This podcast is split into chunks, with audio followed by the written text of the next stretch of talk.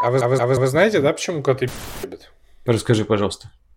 Потому что когда они ходят какать, они, стим, они стимулируют э, свой э, вот этот, господи, как он называется, этот нерв, э, вагус, э, как? Блуждающий. Блуждающий нерв, да. И просто им очень кайфово и радостно в этот момент. Тебе кайфово и радостно?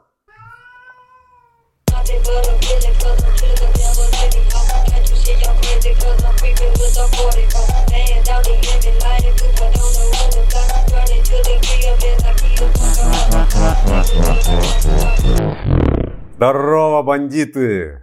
Здорово! Здорово! У нас второй сезон, подкаст I Feel You Bro. Тимур Зарудный, Платон Федоров. И Алексей, Алексей Джура. Джура. Да. Да. Это все мы. Разговариваем о психологии, о мужской психологии, мужскими голосами про разные аспекты жизни. Каждый раз выбираем тему, как какую-то, э, которая была бы интересна и нам самим, и нам многое предлагают наши слушатели. Спасибо вам за это.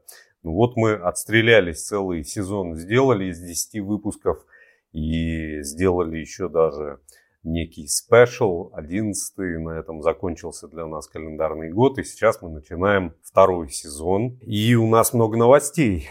Тимур, может, поделишься про всякие наши нововведения? Ну, ты имеешь в виду э, два нововведения, которые я сейчас имею в виду, э, которые мы обсуждали, правильно? Да. Первое, да. мы все-таки решили, как и договаривались, запустить э, телеграм-канал, чтобы всем было удобно отслеживать там новые выпуски туда-сюда. Мы еще не совсем придумали, в каком формате мы будем это вести, но явно это будет немножко шире, чем просто какое-то анонсирование там раз в неделю или там с какой периодичностью мы будем в этот раз писать. Вот, поэтому там какие-то специальные дополнительные штуки, наверное, тоже будут. Вот, а вторая штука, мы запустили Boosty, платную подписку, который что будет? Uh, вот прямо сейчас, когда мы про это говорим, мы еще не запустили, и мы еще лоты не придумали.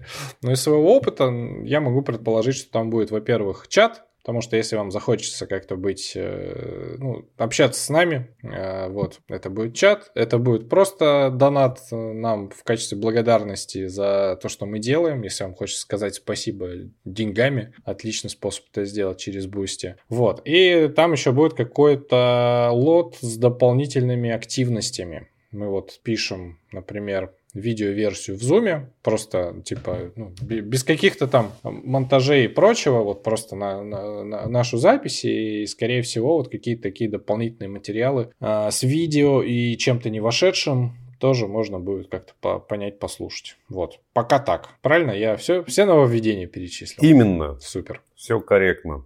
Ну вот, мы сформулировали тему, заранее мы встречались, думали, о чем будем говорить, как изменится подкаст к этому сезону, потому что уже назрели какие-то идеи, которые было не своевременно воплощать в первом сезоне. И сформулировали тему следующего выпуска. И вот Платон сейчас, как всегда, смотрит э, для меня это в правую сторону, задумчиво, э, очень по-петербургски, так интеллигентно. Мне очень нравится наблюдать этот процесс. Я бы Платона спросил, скажи, пожалуйста, Платон, как автор идеи, о чем мы сегодня будем говорить? Сразу ощущаю столько ответственности. Но приятно, что ты говоришь. Ну что, мы правда собирались, мы правда думали и говорили, о чем бы нам поговорить, куда мы вообще движемся, что мы э, хотим. И несмотря на то, что мы продолжаем, это уже наш 12 по счету выпуск, мы новый сезон начинаем. Тоже так еще до конца не знаем, куда это нас приведет, куда мы поведем второй сезон. Мы пока думаем, так ориентируемся, смотрим, и движемся. Этому процессу мы хотим сегодня уделить время а процессу вообще принятия решений, ориентировки и ответ на вопрос, как понять вообще, что делать. Очень по-гештальтистски сформулировал. Как понять, что делать. Как мы понимаем, что делать, как мы э, выбираем делать то, что мы делаем, как мы понимаем, что нам нужно делать именно это. А как это сейчас актуально стало? Ну, вот это же так интересно. Почему, почему а, именно эта тема сейчас вот для нас актуальна? Ну, для меня она актуальна сейчас как раз тем, а, что мы э, снова начинаем. Первый сезон был таким, как сейчас, я думаю, приконтактным, несмотря на то, что там тоже был цикл, что мы тоже там как-то ориентировались, действовали, наша энергия менялась, менялись потребности. Но мы сделали такой один виток по спирали, а, и сейчас вернулись снова в стартовую точку, уже имея опыт того, что мы делали. И, ну, лично я с большей уверенностью уже, а, с большей ответственностью думаю про этот сезон. То есть я точно понимаю, что я могу выбирать, что я могу а, действовать разными способами, и они будут давать разный результат. И поэтому сейчас я более чувствителен к тому, чтобы, ну, вообще ориентироваться, выбирать, про что мы будем говорить. Потому что перед э, первым сезоном э, для меня было много азарта, что вот мы что-то записываем, и ого, она записана, ого, есть люди, которые все это Мама, я в телевизоре, Прикольно, магия. Я в телевизоре практически. Да, да, по радио. Вот, а сейчас, ну, этот вау-эффект мой детский прошел, да, я уже более осознанно понимаю, что то, что я говорю, может иметь содержание. То, что мы обсуждаем, может иметь некоторый смысл и ценность. Но оно и так, безусловно, имеет. Но здесь э, мы можем влиять на то, что это будет. А я вот, знаете, что хотел еще спросить, э, ну, сразу в рамках тоже разговора, мы будем как-то в этом сезоне пояснять вот этот птичий язык, которым мы болеем? А, и, и как-то поздно, вот этот приконтакт, вот это вот вся вот мы будем это пояснять для более широкого слушателя? Ну, я предлагаю так, если интуитивно непонятно, что это такое, то, то и не надо. пояснить. Правильно. Под, подкаст очень дружественный у нас. С легким порогом входа, да. Ну, при контакте это когда вот перед контактом. Все интуитивно. Ну, логично, понятно, интуитивно. Ага. Я планирую излечиться от этого. Я много в последнее время как раз думаю про то, что мне проще не втягивать, ну там, не знаю, клиентов или каких-то людей, не сведущих в теории гештальта, то, чтобы они начали разбираться. А я стараюсь как-то в этом месте открыть границу и говорить более понятным языком. Вот.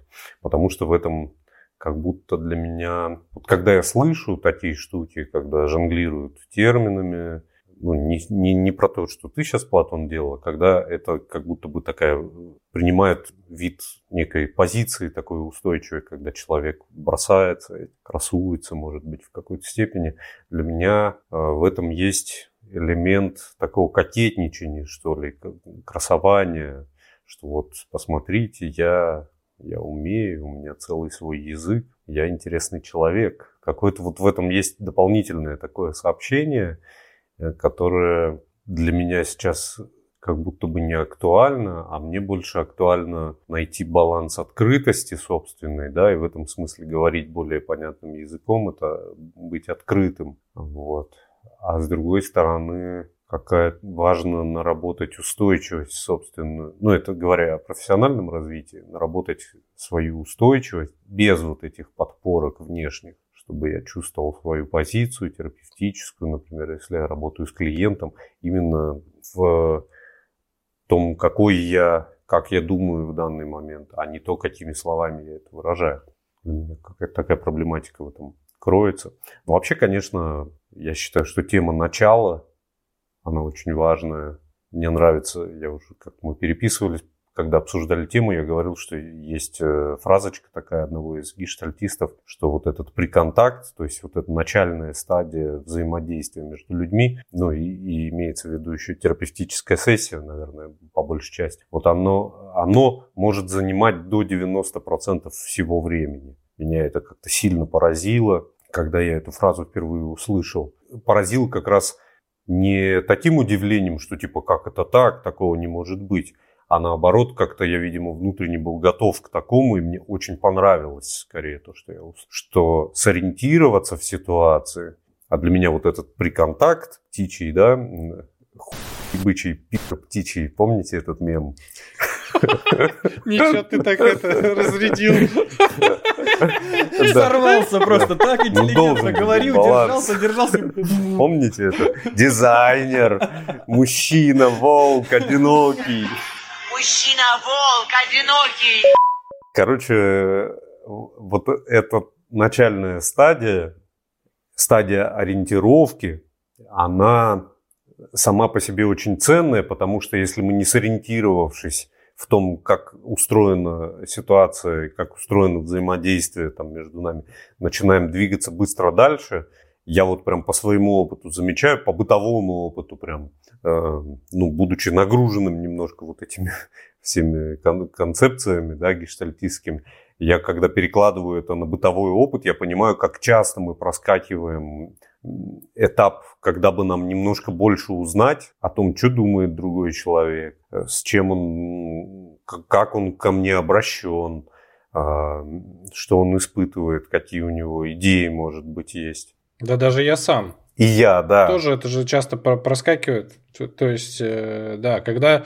Э, вот у меня такое бывает, когда я еще толком не сориентировался, например, не понял, что происходит, я какие-то события могу интерпретировать каким-то эмоциональным состоянием, а это вообще не так, типа. Ну, и там я легко могу перепутать там какой-нибудь интерес, блин, со страхом. Ну, условно, какое-то mm. возбуждение растет, и ты такой, типа, Свой имеешь в виду, ну, да? Да, да, про себя. И ты такой, ну, наверное, мне тут страшно. А ты такой, ну, потом... Mm, мне интересно.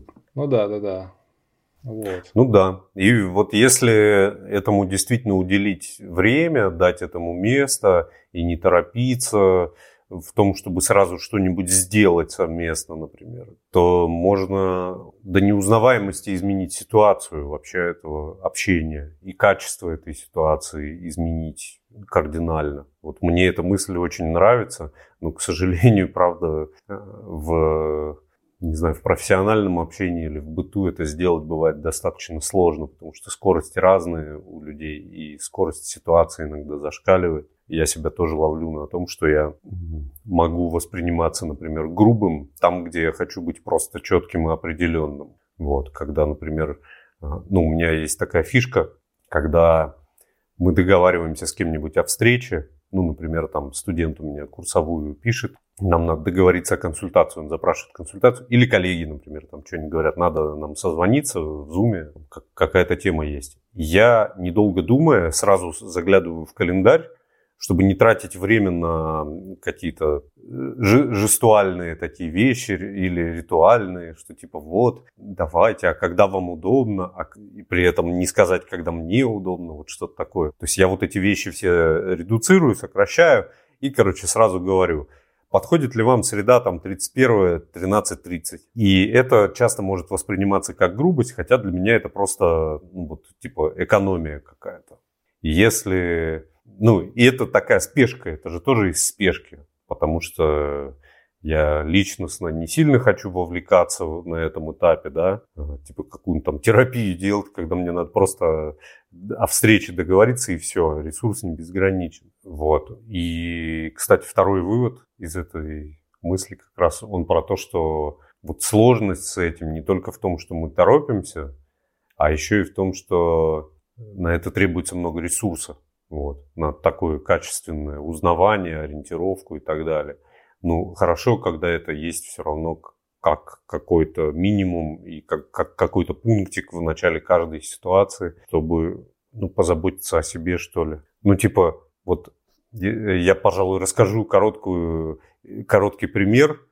Я как-то э, жил в Питере, как-то это в семнадцатом году было я, э, у меня не было никакого социального окружения, я решил, надо, короче, на таймпеде найти просто мероприятия каких-нибудь, пойти на эти мероприятия и начать просто ориентироваться, как раз знакомиться с людьми и это социальное окружение нарабатывать. Я пошел на какую-то бизнес-тусовку, я сижу, значит, э, в углу, никого не знаю, а там явно люди, которые уже, ну, многие друг с другом виделись, но все равно ощущалось, как ситуация очень нервная такая, тревожная. Вот эта вот тревога в самом начале, стыд, смущение, типа страх перед другими людьми, куча всего вот этого. И заходит какой-то чувак и такой громким доминантным голосом говорит, всем привет. Проходит, короче, в этот зал, на него оглянулись, там треть, наверное, это был человек 10, оглянулись на него. Он, короче, заходит, пожал кому-то одному руку, кто был ближе всего, и тем самым обязал себя пройти. и, ну, то есть он начал еще и другим руку пожимать, и каждому говорит там Александр, Александр, очень приятно. Ему говорят там Дима, там, Серега. И он, естественно, никого не запоминает. И это очень утомительное и затянувшееся какое-то ритуальное действие, когда он поджимает руки там 30 людям, которые сидят в этом зале, вообще знать не знают, кто этот Александр. Вот он как-то себе выстроил такую ситуацию, где вот ему пришлось это делать. Я такой сижу, и он со мной поздоровался тоже, подошел. И, и мне еще немножко было даже брезгливо, потому что я понимаю, что вот сейчас сколько касаний рук уже было передо мной этой рукой. Вот. Я думаю, а из какой-то идеи он это все начал делать, видимо, чтобы справиться, наверное, с волнением или показать, что, типа, мне комфортно, чуваки, я здесь уверен в себе, я вообще каждого из вас вижу. Короче, целый банч такой посланий этих. Я помню, я долго думал над этой ситуацией, почему вот так это все произошло и как оно произошло. Мне кажется, здесь надо сделать отсылку к легендарному треду в Твиттере про то, э, зачем и как мужчины щупают руки. Ну, типа, там список интроектов такой прям, типа, когда мужчина заходит э, в какую-то комнату и видит других мужчин, он обязан пощупать всем руки. Когда, типа, ну, вот это прям, э, это еще такая вот отстраненная фраза «пощупать руки», ну, то есть это помогает это со стороны смотреть, и ты такой, типа, как это смешно. Я вот не знаю, я не, не, не усматриваю в том, чтобы пожимать руки чего-то странного. Это просто часть такая символическая, для, как раз для начала общения, очень классная. Ее там по-разному интерпретируют. Но, типа, всему есть свое место, блин. Если не знаешь, вот делать, это превращается в какое-то такое действие, лишенное смысла и такое карикатурное, как будто оно там стало, когда он проходит, он всем говорит свое имя, все равно ничего не запоминает. Его, наверное, все запомнили. Но, но насколько это было, типа, уместно, вопрос. Меня так в ночном клубе разбили. Тебе? Да, а. это давно еще было. В качестве ориентировки? Э, да, да, конечно, да. То есть там просто стол был, и там гопники сидели, они типа такой, иди сюда, и типа начали знакомиться, а там тоже семь ебаньков, э, ну, они начинают свои имена говорить, я один тоже там подвыпивший какой-то, свое говорю, и такие, ну что, помнишь, как нас зовут? Я такой, ребят, нет, вас семь, я один. Они такие, а мы запомнили, я такой, не удивлен, ну, типа, это просто, но меня это не особо спасло. И они тебя за это? Ну, там, да, там много поводов не надо было. А есть ли легендарный тред в Твиттере, зачем мужчины щупают лица друг друга закрытой рукой? Надо посмотреть. Ну, иногда открытой. Так, так даже более, как, как это, унизительно. Вот. Я безымянный ниндзя, а ты обычная женщина. Наша любовь обречена. Простите.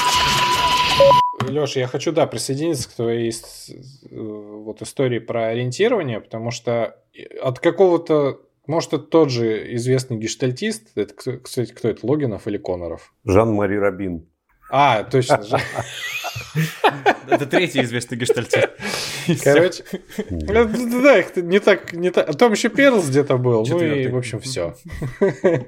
И мы троем. Да, да. Вот эти всадники апокалипсиса, да. А, короче, я тоже у кого-то прочитал, э, на самом деле, такую классную штуку, которой я сейчас пользуюсь. Э, если я не понимаю, как и что мне делать, это, скорее всего, я не разобрался вообще, э, ну, не сориентировался в том, как мне здесь. Ну, типа, вот, и значит, надо вот делать шаг назад и пытаться понять вообще, что происходит. Блин, всегда работает э, на ура. Ну, единственное, ты, Леш, тоже говоришь, вот есть такие исключения, когда надо делать это быстро. Но там уже другие процессы работают. Там уже опыт, э, как-то полагаешься на что-то другое. Угу. Угу. А если даже немножко записываю вслед за вами. Ну вот первое, а, это дополнение, Леш, к твоим словам было, пожалуй. Ну, чтобы не было... Ну, чтобы мы говорили на одном языке. А, есть приконтакт, есть ориентировка. Это не тождественное, как ну, мне видится, понятие. То есть ориентировка в самом-самом начале приконтакта.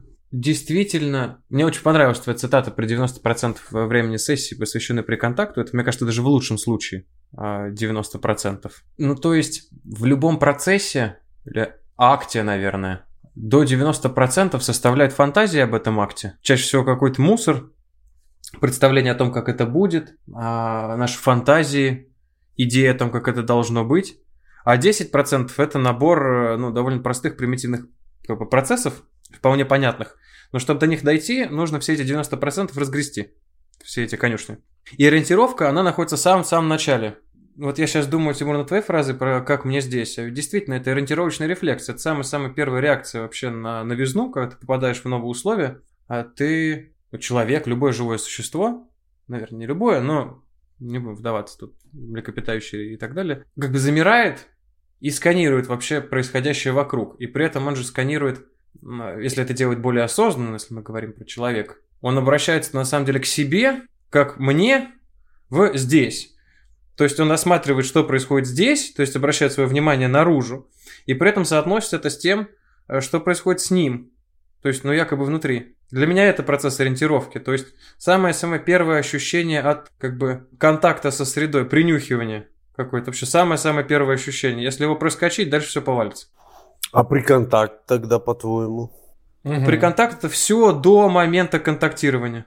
Ну, то есть... То есть, когда ты уже принюхался и... Когда ты уже принюхался, делаешь? когда ты понял, а, ну, сориентировался, как тебе вообще здесь, ты это понял. Дальше, ну, по циклу контакта, ребят, ну... Эм... Если в, наш, в наших каких-то, в человеческих э, формулировках сориентировался, как мне здесь, и вроде бы мне хорошо, безопасно, обратился, ну вот это тоже интересно, вероятно, к своим потребностям, или заметил происходящее с самим собой, как что-то новое, уже не новизна среды является самым главным, а, определяющим как бы мою жизнь сейчас, а что-то новое. То есть я уже освоился, я уже как бы успокоился, и у меня появляется какое-то новое желание, новое ощущение, становится ведущим. Будь то, ну, любая потребность. Я здесь э, к этому клоню. И далее появляется вот этот самый мусор 90%, 90% где Э, появляются фантазии, идеи о том, что я должен здесь сделать, о том, что мне хотелось бы сделать, о том, как, какие здесь люди меня окружают, о том, э, что они делают, что они хотят. И вот я пробираюсь э, через вот эти все фантазии, через идеи о том, что мне хотелось бы хотеть сейчас, идеи о том, что я должен хотеть здесь, окружающих всех людей, пока не нащупаю, что действительно в данный момент меня возбуждает вот это. И далее я думаю о том, как вот это я могу удовлетворить, будь то жажда, э, сексуальное влечение, э, желание сходить в туалет. То есть, если декомпозировать прям до молекул, это длинный путь. Ну, я его так у себя ощущаю. А уже непосредственный акт, куда более скучный, он 10% где-то в конце. Ну, не каждый акт скучный. Сводящий. Давайте так. Ну, если смотреть от самого начала до акта, мне кажется, значительно большее происходит до него. Да, мне, я, знаешь, я, я внутренне не согласен вот этой историей, что, что ты говоришь 95% это мусор. Я не считаю, 90. Что это... Окей, это не мусор, это фон. И этот фон, э, вот для меня он важен. Потому что то, как я мыслю и то, как я живу, это, собственно, продукт того, типа, что я там мыслил, читал, смотрел раньше, и то, что делает меня мной. Вот, это я просто как-то вот хотел просто сказать, что это тоже важно. Вот. Важный мусор. Важный мусор, да.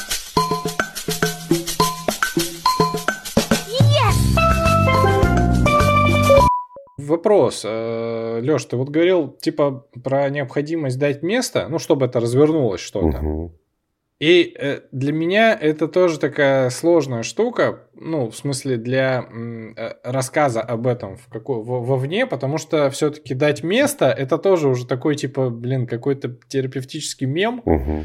который там, типа, нам понятен, а вот как это, что это значит, угу. как вы это понимаете? У меня просто есть ответ.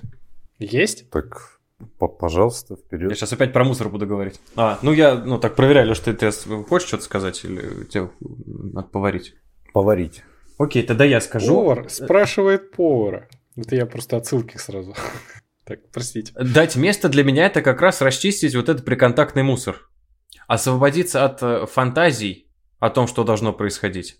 Освободиться от а, мнимого влияния среды, а может быть и реального, ну, как-то проверить влияние среды на меня, когда я чего-то хочу, то, чему хочу дать место. Освободиться от страхов э, о том, как я могу это реализовать, и тем самым я буду как раз расчищать э, место на пути удовлетворения своей потребности. Ты говоришь, как Петр Кастанеда, тот самый. Ну, в смысле, это сейчас звучит очень так эзотерично, типа освободись, блядь, от своих фантазий. Это? Это просто я шучу. Это я шучу. Шучу. Петр Иванович Кастанеда. Кастанедов. Ну, смотри, наверняка на группах было. Наверняка, да не только на группах, а, но на группах это наиболее ярко. Появляется какое-то ощущение. Я что-то хочу. Так. И вполне может быть даже понятно от кого. Что вот человек, он как-то бесит, и что-то хочется с ним сделать. И вообще разрывает от переживаний. Так. Что вот энергии много, ее надо куда-то деть. А ей места нету. Ну, то есть, нету, в моем случае равно нету понимания, что, что это за энергия и что с ней а, сделать вообще. Я понял, я понял. И у меня могут быть какие-то фантазии о моей энергии сейчас. У меня может быть фантазия, что чувак э, пид... мне портит настроение в группе, я на него реагирую. Может быть, я не выспался, и от этого у меня такая, такое состояние. Может быть, группа скучная, какую-то хуйню несут, и меня вот так вот что-то кроет. И вот эти переживания с этим связаны. Я эти интерпретации называю мусором. Потому что эти, вот эти ощущения никак не связаны с потребностью, которая стоит за ними. И когда человек освобождается от вот этих вот э, фантазий о своем состоянии, о своей потребности, тем самым двигаясь по циклу контакта к уже непосредственно контактированию, появляется большая ясность о том, что человеком происходит на самом деле. И мусором я здесь называю эти фантазии. Что чувствуешь, что хочешь, от кого и как. Ну, от кого и как, ага. именно. Окей, хорошо. Тут, конечно, вопрос, как избавляться от этого мусора, что конкретно для этого делать. Отвечать на вопрос, по всей видимости. Ну ладно, окей. Ну, проверять, мусор это или нет. Я все думаю про выражение «дать место».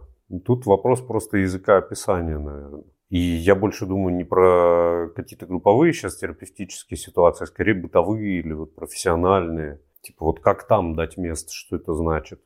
Ну вот имеется в виду для меня прежде всего скорость вот если говорить про такую топологию, то есть про места, да, про, про какое-то внутреннее психологическое пространство, вот эту вот топологию, да, э, понятие места, наверное, связано с понятием скорости. Вот типа, если я еду в тур по Европе автобусный, амбициозная задача проехать за один день пять городов, возможно, приеду оттуда только с идеей, что я посетил пять городов, я см- смогу о ней рассказывать, хвастаться, что вот пять городов, там в Европе был пять городов, посмотрел, опуская какие-то детали, да, а, собственно, детали здесь и определяют э, ситуацию, что я, скорее всего, сильно устану, ничего не увижу и ничего не узнаю об этих городах. И тогда я вроде бы что-то сделал, при этом что-то очень сильно проскочил. Ну, потому что, ну, в чем смысл? Это как на поезде проехать, да, э,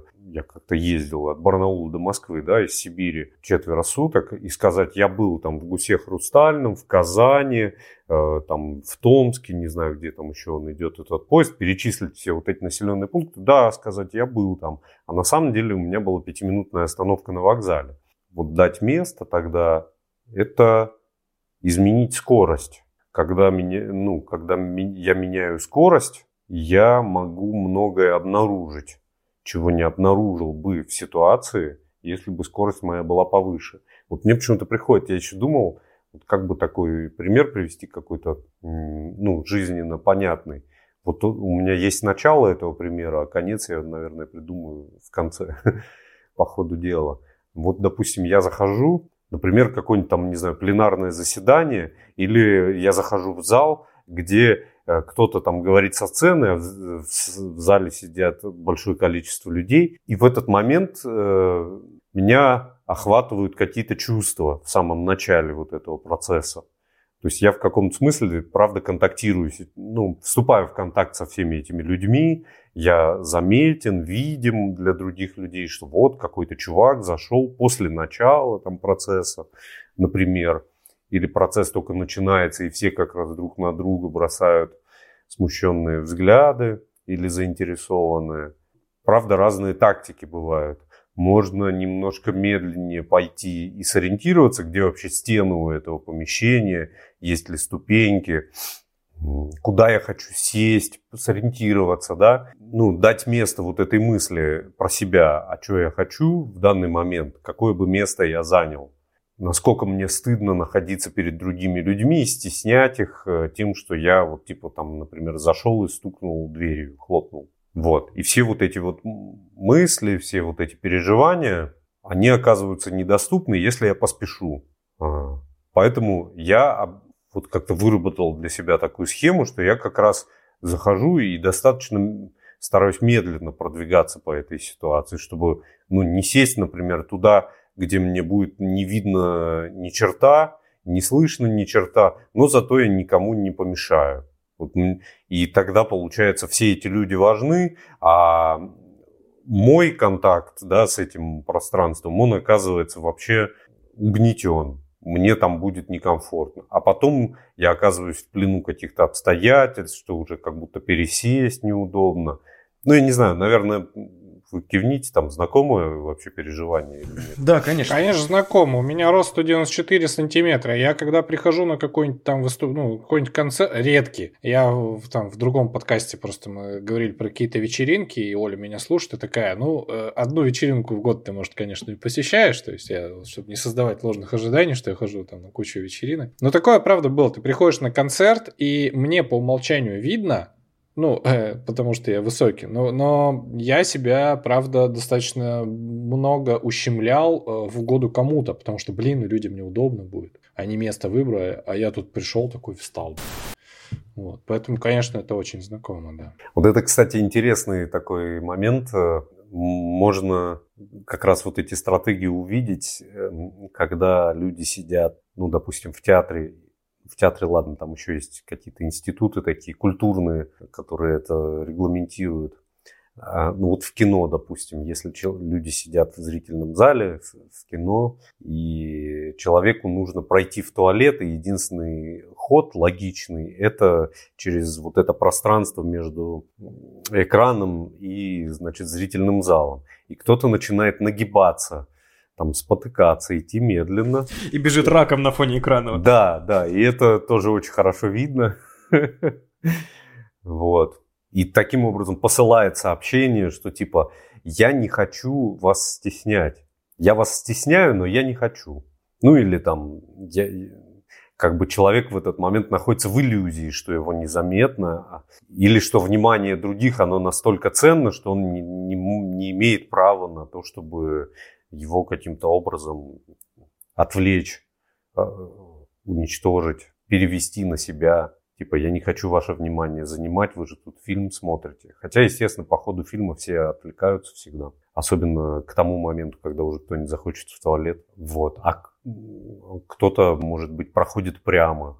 И, в общем-то, то же самое происходит, он, и он точно так же заметен. И нет такого, что вот этот вот идущий темный силуэт как-то сильно повлияет на, на, ну, он заслонит весь экран. То есть часто мы еще пребываем же, в, ну, мы, блин, некоторые люди, я в частности, бывало, пребывал в иллюзии, что если я вот пройду мимо, то я как-то заслоню все. Или заслоню какую-то такую часть, что у человека вот нарратив э, фильма, он разделится там на до и после. Жизнь делит, помните этот мем? Жизнь делится на до и после этого фильма вы можете обнулять, э, вы можете типа обнулять мир, а, просто смотря этот фильм. Помните этот? Нет? Жизнь делится на до и после Это этого Какой-то конкретный фильм? Да. Там был динозавр? Это про динозавра, да, да. Ладно, надо будет... У меня вот такие, знаешь, вот ты говоришь про таких людей. Больше всего раздражения у меня, конечно, вызывают те, кто, сука, ну, когда проходит и начинает тупить. Ну, это, это не обязательно перед экраном, это вот просто, когда человек э, что-то пересекает, и он такой, вместо того, чтобы пройти быстро, там, мне вообще похер, прямо он будет, он будет там э, горбиться, чтобы там, не знаю, что-то... Главное, ты быстро при, и все. А вот когда начинается вот эта вот остановка, потом, а, Вась, а, вот это вот, какие-то там, вот это, вот это хуй начинается, вот это, конечно, очень бесит. Mm. Угу. Это когда, типа, человек вообще такой, вообще по там, что вы там, типа, думаете, я просто буду... Мне надо узнать. Это что такое? Это что за... Я просто сейчас сидел, и мы, мы параллельно говорим через микрофоны, и параллельно у нас идет запись в зуме. И я просто сижу, и у меня на экране начинают лететь воздушные шарики виртуальные. А еще если я сейчас сделаю сердечко, интересно, оно появится или нет?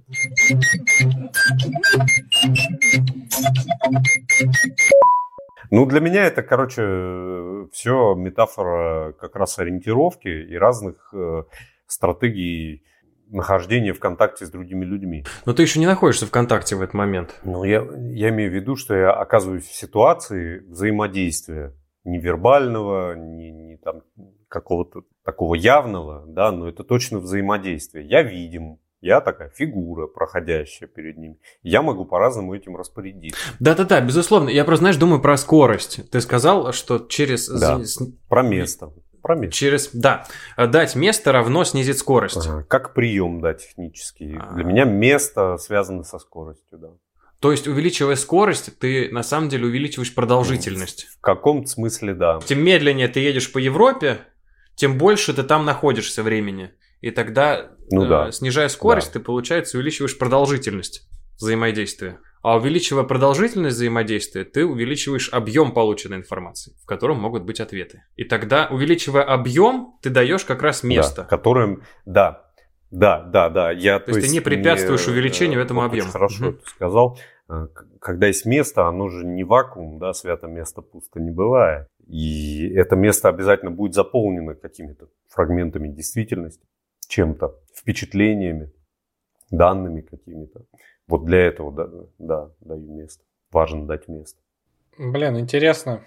Знаете что, что я, я вспомнил один из... Э, блин, вот я не помню, это был запрос или это было какое-то открытие в процессе. Ну, короче, когда я в 2016 году пошел впервые на свою первую терапию, а, там вот как Короче, был такой вот образ, который я описывал, что со мной происходит. Это то, что я вот нахожусь, как будто моя жизнь. Это такой э, стеклянный какой-то купол, в котором очень быстро все, все, все движется, и за что нельзя за, за, зацепиться. Я еще тогда описывал, я тогда что-то э, в очередной раз переиграл в Doom 3, и там вот, э, знаете, не помните там сети? Ну, короче, это э, космическая станция на Марсе, и туда-сюда, и, в общем, в какой-то момент э, вот на эту станцию начинает проникать э, демоническая сущность. То есть там вот такие вот какие-то куски тел, которые там огромные такие щупальца, вот, и вот они такие склизкие, и я вот что-то вот такое вот переживал, что у меня действительность была вот такая вот, она скользкая, она какая-то мыльная, за нее нельзя зацепиться. И вот тогда мы сделали как бы открытие про скорость, что и сколько тревоги, и как я быстро куда-то несусь, что из-за этого ничего не, нельзя за это зацепиться, и это рождает еще один круг какой-то вот этой тревоги mm-hmm. и скорости. Да. Вот, так что это сюда тоже, мне кажется, да. ложится. Яркий, впечатляющий такой проскальзывание, да, соскальзывание. По, по прямой кишке, да. Вот про это не думал. Тебе так твоя жизнь виделась? Саунд-дизайн! Да, да. Лучше перестать. Там лучше не замедлять тогда. Ну, не слишком тоже. Да. Если переборщить, то... Ну, а я, я еще, знаете, о чем подумал? Что в обыденной жизни как раз я знаю, мне вот это возвращали, что я могу восприниматься в этом смысле нудным и агрессивным. Что типа я все время торможу чью-то скорость, типа торм... я не соглашаюсь с какими-то вещами, которые кажется, вот подходит ко мне, например, там знакомая, она рада типа встрече, ну там, допу- допустим, скажем, это рабочий контекст, чтобы как-то обезлично, да, звучал. А, вот, скажем, она подходит с улыбкой, говорит, ой, Леша, привет, пойдем, и тащит меня сразу же, пойдем, пойдем, пойдем. И такая, типа, вот как будто бы пытается выразить какой-то кураж, типа, что вот, пойдем, я тебе хочу там вот что-то. Ну, я сейчас намеренно немножко обезличиваю ситуацию, потому что вспомнил конкретно. А я понимаю, что я туда вообще не хочу идти. У меня вообще тут были свои дела. Я кое на что отвечал в телефоне. Я, конечно, рад, но через минуту бы. Вот. И тогда я говорю, слушай, подожди. Типа, мне, конечно, приятен твой энтузиазм, но подожди. У меня есть свои дела. И тут я воспринимаюсь как очень агрессивный и, или, ну вот в данном случае не нудный, а скорее агрессивный. А бывает так, что я замедляю ситуацию и говорю, так, а подожди, а что происходит? А я вот... И это воспринимается как нудность какая-то такая, излишняя обстоятельность. И это как будто обратная сторона вот этого всего дела. Ну, это совсем не агрессивно, как мне кажется. Ну, то есть я бы действовал еще более по-хамски. Я, я, я, я просто Я про себя знаю, я могу просто вот так вот поставить руку, сказать, типа, нет. Ну, я даже говорить бы ни- ничего не говорил, пока не включусь. Ты вот сейчас про вот этот пример, про завлекание, увлекание, точнее, даже говоришь, и я вспоминаю статью, которую в Тинькофф писал про, про то, как меня на***ли варшавские таксисты, и мы писали, типа, статью, что делать, чтобы тебя не напали таксисты, если нет Убера под рукой. Ну, то есть, там вот так было. Одно из правил в таких вещах, ну, которые, которым я тоже пользуюсь, это когда тебя очень быстро пытаются куда-то увлечь. Вот ты приходишь такой на вокзале, выходишь в незнакомом городе, а там какой-то такой Вася подбегает, хватает твои чемоданы и уже куда-то бежит. Ты такой, типа, вот, э, это попы- ну, это в смысле признак наеба. Сейчас тебя будут наебывать. И поэтому, когда ты А Леша... возможно, даже ебать.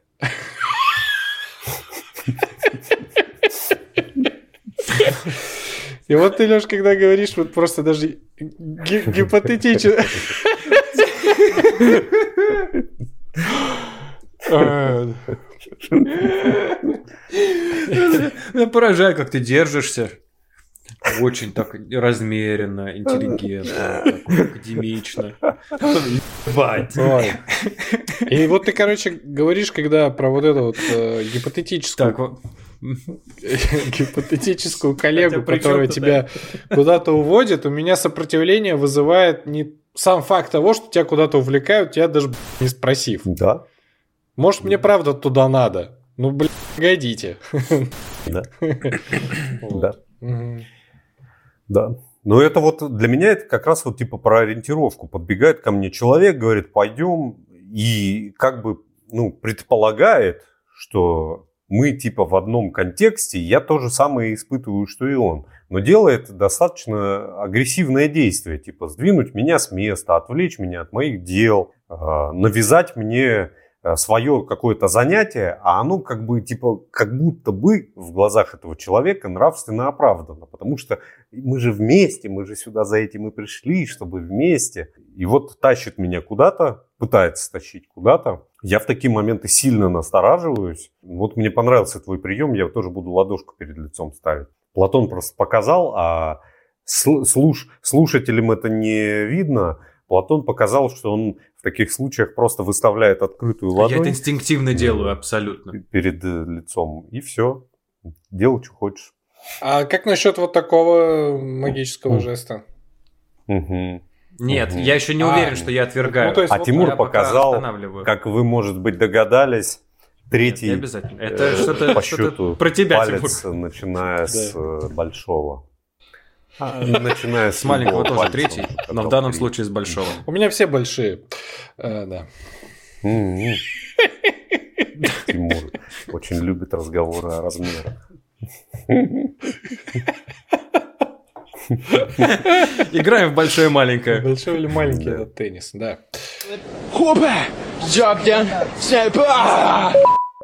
Слушайте, ну это, конечно, все хорошо. Э, А как ориентироваться либо в неопределенности, либо когда на это мало времени? Ну, соответственно, это тоже какое-то, да, какое-то условие неопределенности. Ты вот как редактор Тинькофф журнала рассуждаешь сейчас. А Это как? Да- Давайте, давайте дадим конкретные И дадим инструкцию. Слушайте, А, ну я, я вот, фор- знаешь, У меня вот знаешь, какое... Так, Не, я, а я тебя немножко под... просто. я вижу, да. Мне нравится. У меня вот на это ответ простой. Никак, если нет э, типа соответствующего навыка. Ну, это как э, я такой пример иногда привожу, типа вот плохо функционирует палец, большой палец на ноге, да, и он, соответственно, уходит в сторону остальных пальцев. Вот дайте мне инструкцию, как мне да, да, да. Ну, то есть, когда вот начинает косточка вот эта расти, что советуют людям? Разрабатывать мышцу атрофированную, которая двигает палец в сторону. Как вот, типа, ее э, разрабатывать? Людям говорят. А, э, и человек тут может спросить, ну, дайте мне инструкцию, как мне делать, как мне этот палец двигать. Вот а раз, два, три, я буду им двигать. Да, блин, чувак, никак. Ты просто берешь и усилием воли, у тебя лоб потеет, ты начинаешь его э, разрабатывать, вот эту мышцу. Ну, то же самое э, Платон смотрит на большой Чтобы ты понимал, чем я занимаюсь.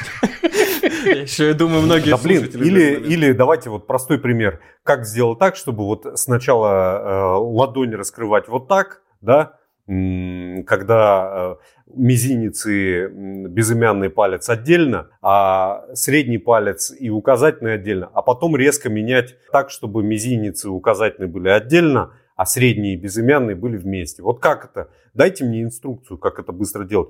чувак, никак, сиди, тренируйся, пока не начнет получаться. А сколько должно времени пройти? А вот неизвестно, у всех разные. Всех по-разному, э, да. Иннервации, там, нейромускульные связи, вот эти все. Поэтому как будто бы вот здесь то же самое. Это навык, и довольно сложный, высокоорганизованный навык, уметь удерживать внимание на себе и видеть и себя, и ситуацию, идентифицировать ее как слишком быструю для себя, то есть чувствовать свой внутренний темп, отдавать себе отчет в том, что я не сориентирован, да, и что есть какие-то влияния, которым, которые мне внутренне эмоционально не, в данный момент э, не подходят, да. Это же очень большой крепость эго надо иметь, не знаю. Ну, вот это вот ощущение целостности внутренней, что, типа, среда на меня влияет, вот это мне подходит, а вот это не подходит. Вот за секунду в этом сориентироваться с помощью инструкции никак. Пять лет терапии, все будет окей. Это не факт. А может быть Или 10. не пять, а пока да. не получится. Да. Ходи на терапию просто пока не получится. Получится, поймешь. Именно. Что делал все, все это время не то, и еще несколько. Но это же правда такие высокоорганизованные навыки, которые либо... Двигать большим пальцем. Ну да. Ну вот Э, типа, знаете, еще пример из атрофии. Вот правда, это же если атрофирована вот эта способность, ее надо разрабатывать. Я вот помню в ковид, э, мы недавно с женой разговаривали про это, я что-то вспоминал. В ковидные времена, когда закрыли всех на локдаун, я тоже сидел дома, из дома работал, а я жил тогда в Подмосковье, и мне до диаметра, до МЦД вот этого, надо было идти 25 минут. Прекрасная дорога, там лесок такой, я очень любил это все. Вот я поехал в офис на работу, и значит я иду и понимаю, что у меня какая-то мышца в бедре, вот прям как будто прилегающая к бедру, она начинает болеть. Просто капец как болит. Я пока дошел, я просто охренел от того, что у меня, похоже, вот эта мышца истончилась за месяц сидения дома. И для того, чтобы вернуть ее функциональность, мне понадобилось там несколько недель ходить, и после этого она перестала болеть, а до этого она давала о себе знать. Вот казалось бы, типа, мы это умеем по умолчанию, но в случае, когда мы этим не пользуемся, оно довольно быстро атрофируется. И вот как? Вот дайте, мне, дайте мне алгоритм, как мне сделать, чтобы она не болела. Ходи, У меня такое ходи. было после, после сплава. А, ты сплав... Короче, мы сплавляли же на этих, на, а, господи, катамаранах. Это такие две надувные гондолы, ну, соединенные, короче, рамами. А, где, где ты сидишь, как верхом на подушке. Ну, то есть на, сог, на, согнут, на, на согнутых ногах. Он любит слово гондол. Вот, и... Вообще, надувные гондолы мне понравились. Обожаю, да. Надувные гондол, да. Соединенные вместе. Этот гондол, да, в Химках. Деревянными членами торговал. И, короче, э, собственно, ты когда сплавляешься по холодной горной реке, у тебя ноги, получается, и щиколотки большую часть дня находятся в этой холодной воде. Просто вот через две недели такой херни я приехал, на, собственно, домой в свою обычную среду обитания и понял, что э, нога, э, собственно, сгиба... мыш... мышца сгибатель стопы ну, она просто перестала работать, и у меня левая нога просто шлепала. Ну, то есть, там не было никакого сгибания, ты просто такой. Вот, мне пришлось ее разрабатывать. Угу, угу. Ну, мне кажется, мы сейчас подходим к исходной теме, которую мы сформулировали в начале. Как понять, что делать? А я, знаешь, Никак. добавил бы а, по поводу инструкции, как э, вообще понять, что делать в ситуациях неопределенности? Я согласен, что никак. И... Но тут, во-первых, стоит понять, что никакой определенности-то не существует. Никакой определенности. Она иллюзорна. И поэтому делать все то же самое. Никакой определенности не существует, потому что она иллюзорна. Вот. И, соответственно, действовать, э, исходя из этого. Но я больше скажу, и неопределенности тоже не существует, но это не так важно в данном случае. Какая нахуй инструкция, блядь, я читать не умею, он вообще латыш. Я э, хочу высказаться вот по какому вопросу. Мы говорим про тему, ну, типа, как понять, что делать. И это какая-то супер частая история в терапии как раз. А делать-то что? Делать, делать, делать. Это все понятно. А да, да, что? да. Да, это все, вот, это, во, во, вот эта часть, это все понятно, а делать-то что? Как раз вот эта иллюзия понятности и привычная схема, типа давай поторопимся и просто исправим. Ошибочно зачастую, зачастую ошибочно, потому что человек это делает, ну, он так реагирует, да, вот э, пытается э, что-то сделать с, не, с чем-то, с какой-то ситуацией своей, потому что он испытывает как раз такой недифференцированный дискомфорт, такой неясный, нераспознанный диск, дискомфорт. Может быть, даже это такое, такая ситуация субъективного страдания, не знаю, зуда внутреннего, напряжения, разбухания или наоборот. Ну, как правило, это вот что-то такое. Э, и в этой ситуации человек как раз хочет из нее выскочить, и ему на самом-то деле не очень понятно, что, а он уже пытается э, прыгнуть в ситуацию, давай это изменим просто и не будем разбираться в том, что это. Ну, по этому поводу как раз у меня-то, я, я даже не знаю, как коммуницировать какой-то вот этот понятный ответ, хотя он у меня есть. Типа, а почему не надо сразу бросаться в, в что-то делать? Потому, да, блядь, потому что можем сделать что-нибудь вообще не то. Потому что еще непонятно, что за, что за нераспознанный дискомфорт, что за там такие силы внутри нервной системы, внутри психики, которые заставляют э, выпрыгивать из ситуации и сразу что-то делать. Что за невыносимость там такая? Угу. И если непонятно, что за невыносимость, то и непонятно, что и делать. Есть избитый гештальтический ответ на этот избит, избитый клиентский вопрос. Идите нахуй. Вот этот? Да нет. Это, Эх, это, это побыть с этим. Типа, а что делать? Побыть с этим. Это что же довольно избитая фраза. с этим, да. Или побыть в этом. Ну, вообще обычно говорят с этим. И тут как раз можно от... Хотя точнее в этом. Это же и есть дать место. В этом. А мне нравится с этим как раз. В этом это как будто бы быть, э, ну, вовлеченным, да. В слияние, да? Да. Как-то не распознавать, где оно, а где я, внутри него. А с этим это как будто бы иметь какую-то э, дистанцию и, и посмотреть, могу ли я вообще рядом с этим находиться или мне невыносимо. Вот. Могу ли я это увидеть со стороны, свое состояние, назвать его как раз. Угу. Да, хорошая идея. А побыть, это же вот тоже такая уходящая в философские какие-то основы. Ну вот это вот быть, бытие, да, быть просто. Не делать как раз что-то, а быть.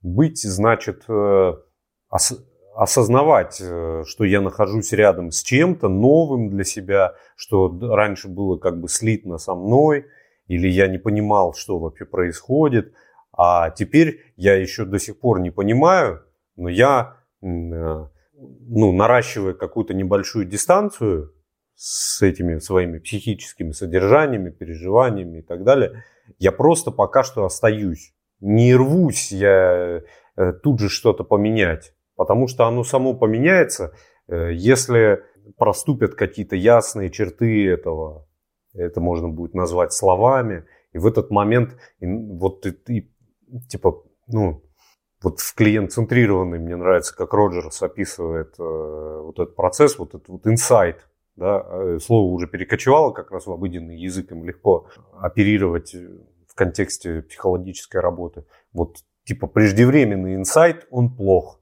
потому что это псевдоинсайт. Инсайт как сцепление того же самого, ну вот Роджерс определяет как раз э, инсайт, у него он несколько пониманий э, там у себя описывает. А одно из них, что инсайт это когда все известные части, ситуация та же самая, но связи между ними удается построить по-новому. И тогда ситуация преображается типа ничего не делал, только связи сами выстроились, увиделись под новым углом. Ситуация, не знаю, конфликтная предстала по- по-новому, потому что из того старого понимания оно и, бо- и болезненно, оно и невыносимо. А чтобы вот этот инсайт сложился, нужно создать достаточно условий, подложить под него. Это похоже на ситуацию, когда ну, вот ошибку, которую я совершал, в тренажерный зал приходишь, прихожу и начинаю наращивать веса слишком быстро из какого-то ощущения силы, энтузиазма и так далее. И в какой-то момент, если я выхожу на какой-то пиковый вес, я легко могу травмироваться, и ничего хорошего не произойдет. А оптимальная стратегия – это как раз субмаксимальные веса, да, ими управлять. Не выходить все время на пик, а подкладывать, подкладывать твердую основу, а потом оно само случится. А не пытаться все время взять максимальные на каждой тренировке. Ну вот все, сегодня точно пожму вот, эту, вот этот вес на энергии энтузиазма. Легко травмироваться. А вот если ну, создать твердую основу, твердую почву, то оно само случится однажды. И если ты ускорен вот в этом месте, э, то очень легко не заметить вот эти изменения с маленькими весами. То кажется, что как будто ничего не меняется. Ты да. такой, типа, ну, ну, вчера 100, сегодня там 100 э, и 5, э, там, ну, в смысле, там, ну, чуть-чуть там даже килограмм. 5 грамм. 5 грамм, да, да, ну, даже не нарастил, типа. Вот, и такое в практике тоже часто бывает. Типа, а что, ничего же не меняется. Ничего не меняется. Все то же самое. И вот тут, правда, надо замедляться как-то и делать такой шаг назад и какой-то более ранней точке идти. Это правда. И это правда сложно. Это тоже часто бывает невыносимо. Когда дай, ну эти, сука, полкило добавить, что там вообще изменит? Поэтому как раз вот мне и нравится идея, что 90% времени это ориентировка. Ну, ориентировка э, и то, что еще плюсом, просто не могу подобрать какого-то э, исчерпывающего слова другого для вот этого процесса, который называется приконтакт, а как это еще назвать, вот, чтобы не птичьим языком как раз так, цикл контакта, а... Подготовка. Готовка. Подготовка. Подготовка. Так запутаться можно. Ориентировка, подготовка. Но в этом много волевого усилия бы в подготовке. Что я сам подготавливаюсь, это зависит только от меня. Хотя нет, не обязательно. Ну, я думаю, это и так понятно, то, про что мы говорим, что есть приконтакт в нашем случае. Самое главное – это дойти до зала. Это самое сложное. А если уж дошли до зала, ну, надо тренироваться. У меня ощущение, что как-то раскрыли. У меня энергия подупала. Я прям такой, ну, типа, как во что-то новое даже не хочется как будто идти, ну, как будто цельное высказывание получилось. Как у вас? А я даже записал. Я даже записал, как понять, что делать, а, быть. Интуитивно, может быть, точнее окажется слово «жить». Для меня оно было бы понятнее, наверное, когда я только вообще задумывался о таких явлениях. Ну, то есть, не побудь с этим, а поживи с этим. То есть, продолжай жить, как ты живешь, учитывая то, что с тобой это происходит. И, возможно, медленнее быть. Недаром же, недаром же есть термин переживания, который в корне тоже. Однажды я рассказывал там на лекции что-то про какие-то фан-факты из э, нейрофизиологии, там, из нейробиологии, и какая-то там, э, вот знаете, на таких публичных лекциях часто бывают такие, за, за, э, как это, залетные, такие залетные городские сумасшедшие, там какая-то бабуля сидела такая, а я вот Значит, когда... А вот скажите, в чем э, связь, значит? Я когда сильно что-то переживаю, я такая, ну это же надо переживать и что-то сильно ем, как бы. Как вот это работает? Это, работает точно так же, как виртуальные воздушные шарики, которые снова вырвались у меня на экране. Это, это просто реакция на мои удачные шутки, по всей видимости. А мне не зашла, похоже. Ну, ничего не летит. Да. А я вот, кстати, поэтому не люблю, знаете, шумные э, тусовки, какие-то дискотеки. Ну, наверное, не дис- дискотеки плохо подходят сюда, а вот шумные большие компании я не очень люблю. Я не то что избегаю, я просто в них не оказываюсь. Ну, это избегание на уровень мастер. Уровень мудрец. Мне, очень быстро становится скучно и устало в больших компаниях очень редко в моей жизни был опыт какой, какой-то такой синхронии, когда вот я чувствовал, что вот, вот, правда, какой-то эйфория. А со временем вот мне эта эйфория стала не нужна, я не хотел потеряться в каком-то общем чем-то, общем порыве, потоке, потому что там очень много как раз проскакивания. Это как какое-то радикальное проскакивание прям. Потому что все в больших компаниях очень много хаотичной энергии, и невозможно сориентироваться. Нужно только потеряться в общем. В общем смысле, в общем каком-то пространстве, не знаю. Нет меня, есть только вот мы. Угу. Да, и для меня это прям вообще стало чудо с какого-то с какого-то периода времени. Больше. И я, э, если оказывался в каких-то таких ситуациях, я старался все равно найти собеседника одного, с кем можно поговорить, углубить разговор, э, почувствовать ну, мне вообще интересно или нет, а не просто наваливать, например, шуток, как это часто бывает, и чтобы был бесконечный хохот, и как только этот хохот оканчивается, сразу надо его либо запить алкоголем, либо пойти там покурить, отдышаться и снова начать наваливать, или э, нужно уже так наваливать, чтобы прям вот в, в, обессиленно просто после этого упасть, чтобы шутили-шутили, а потом оно обрывается и говорят, ну что, пойдемте спать? И все таки да, пойдем спать, когда уже просто нет сил на это. А еще бывает, что тащат э, мертвую лошадь когда уже всю энергию уже иссякла совсем, а продолжают пытаться там в настолки играть или что-нибудь еще, хотя уже у всех глаза закрываются, непонятно, зачем это делать. Слушайте, напоследок хочу, знаете, что спросить? Вот как-то у нас такой рефрен типа «замедляйтесь», ну, с посылом был. А есть ли ситуации, когда для лучшего ориентирования надо наоборот набрать скорость? Мне кажется, нет. Ну, если мы ну, мне кажется, важна вообще свобода в том, чтобы регулировать свой темп. Угу. Если ситуация знакомая, понятная, нечего замедляться. Ну, вот как когда я говорил, что я просто кидаю э, там конкретную дату и время, предлагаю встречу, и не сильно э, пытаюсь заботиться о чувствах другого человека. Для меня важно вот, типа, конкретное действие. Вот, а посчитает он это каким-то там оскорбительным для себя, не знаю, или что я пытаюсь им управлять это не очень моя забота, я просто выполняю свою часть ответственности. Вот. Мне кажется, важна свобода регулировать свой темп, но в непонятной какой-то ситуации, где важно себя поддержать или важно разобраться, ну, точно скорее тенденция к замедлению была бы более уместна.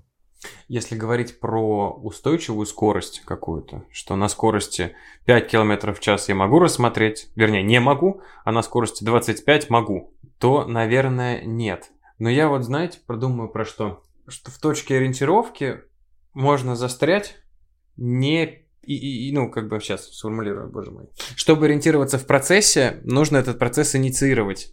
То есть до того, как ты что-то начинаешь, ты не можешь сориентироваться в этом процессе. И нужно ли быстрее начинать, чтобы сориентироваться, надо оно тебе или нет? Вроде бы нужно, но при этом это не волевое усилие, что скорее-скорее я пойду что-то делать, э, скорее-скорее там привью новую, новую привычку, скорее-скорее там что-то реализую, инвестирую, не знаю. И это не совсем ускорение. Это наоборот будет работать при замедлении. Если я еще больше замедлюсь, ничего не делая, тогда я обнаружу еще больше э, внутренних импульсов, может быть, недовлетворенности, может быть, э, каких-то фантазий, а может быть и как раз желание что-то начать делать. Но для этого, опять же, надо обратиться к себе и замедлиться еще больше. И тогда появится импульс, в котором уже будет ускорение. То есть напрямую, получается, нет. Если ты не напрямую, занимаешься спортивным ориентированием. ускоряясь, ориентировка не улучшается. Рассказывал эту историю про...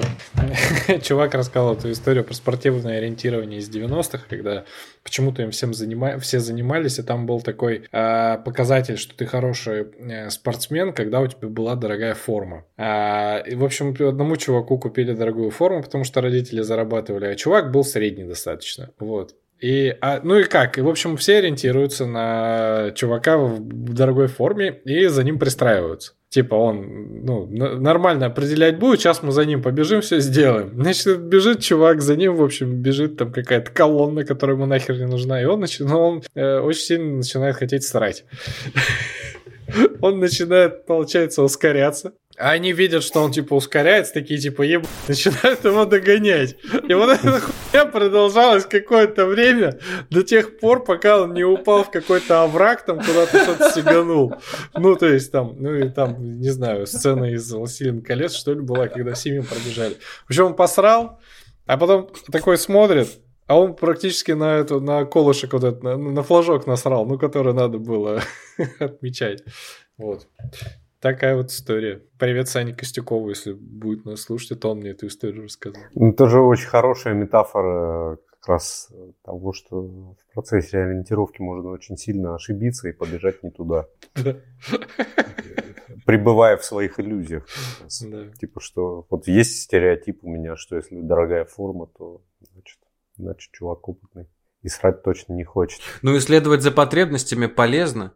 Вот он захотел, он почувствовал импульс, он пошел за ним, позаботился о себе и дошел туда, куда ну- нужно было дойти.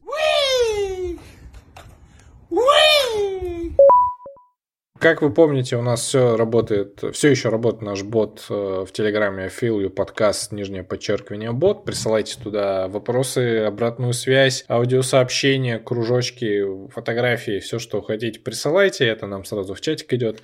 Э, Вот. Э, А все остальные ресурсы, на все остальные ресурсы мы дадим ссылку в описании к этому подкасту. Вот, подключайтесь, присоединяйтесь, платите, закидывайте деньги или не закидывайте, если не хотите. Вот. Нет, В общем, всё-таки спасибо закидывайте. вам большое. Все-таки закидывать. Все-таки закидывайте.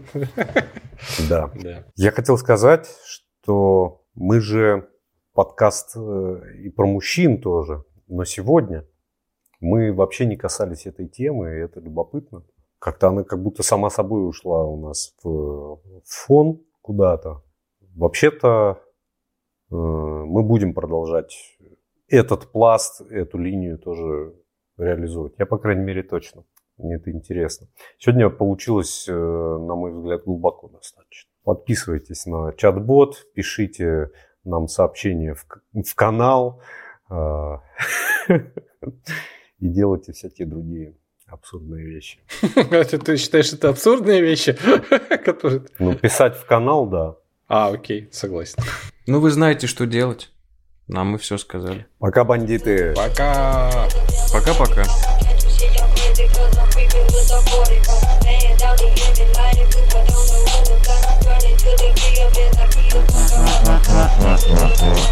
Uh-huh.